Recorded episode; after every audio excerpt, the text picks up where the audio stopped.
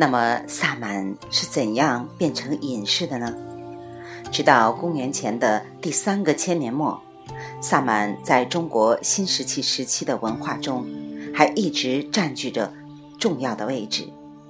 但是，在公元前第三个和第二个千年中，也就是在最初的朝代国家时期，都市化和社会阶层分化成为这些朝代国家的主要特征。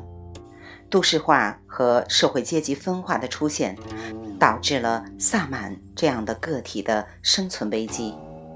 伴随着都市化和社会阶级分化的发展，做决策的过程变得越来越官僚主义化，而这种变化使萨满们的地位日益遭到怀疑。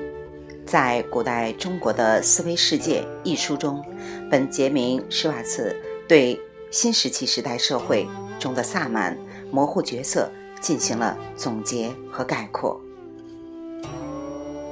米尔西亚·艾利亚德是从这个角度出发来定义萨满的。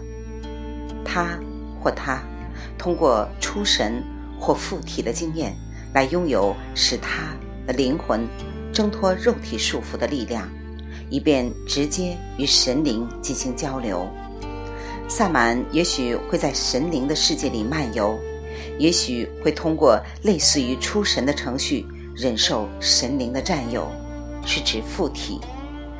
麦斯派罗认为，我相信他是正确的。在这漫长的过程中，萨满教不能适应中国正在形成的国家宗教。这种宗教不可能对一种独立的宗教力量——萨满教有好感。萨满教是直接通过出神经验来接近神灵的。而这被认为是僭越了官方所支持的与神灵进行交流的礼仪渠道。这段记载可以看出，萨满的影响被官僚的影响遮蔽了。通过分析公元前第二个千年的甲骨文，董作宾指出，当时对神灵的信仰一直在持续削弱，而对自然神。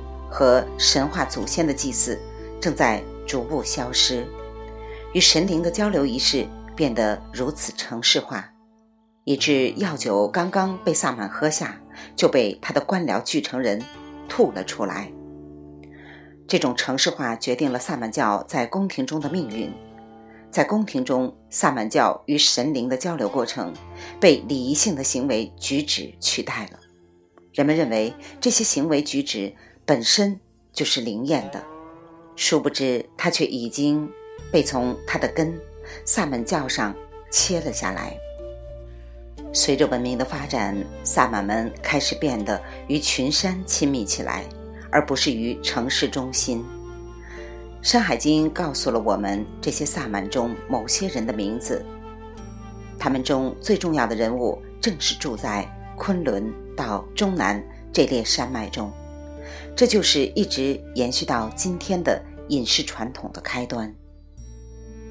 隐士传统之所以能够延续，是因为中国人一向尊重过去，而隐士则保持了那个过去最重要的因素——他的精神传统。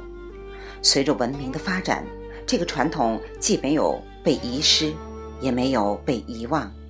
恰恰相反，在中国。隐士一直是人们最尊敬的人，因为隐士是圣贤，他们能够看到其他人看不到的东西，听到其他人听不到的声音。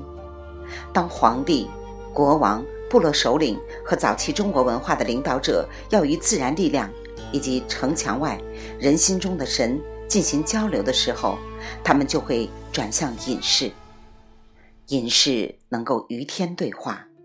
他们谙熟天的种种迹象，他们说着天上的语言。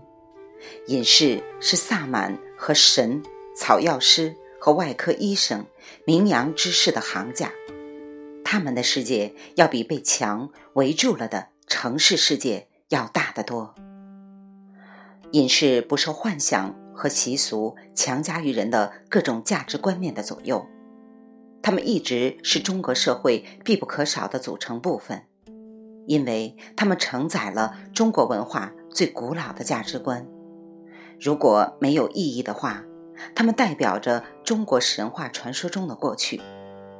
而这个过去，没有比在月亮山上的各种面孔表现得更为明显的了。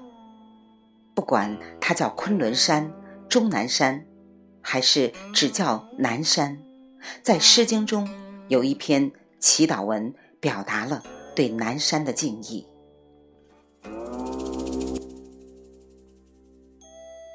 如月之恒，如日之升，如南山之寿，不迁不崩。未完待续，来自清音儿语子清分享，欢迎订阅收听。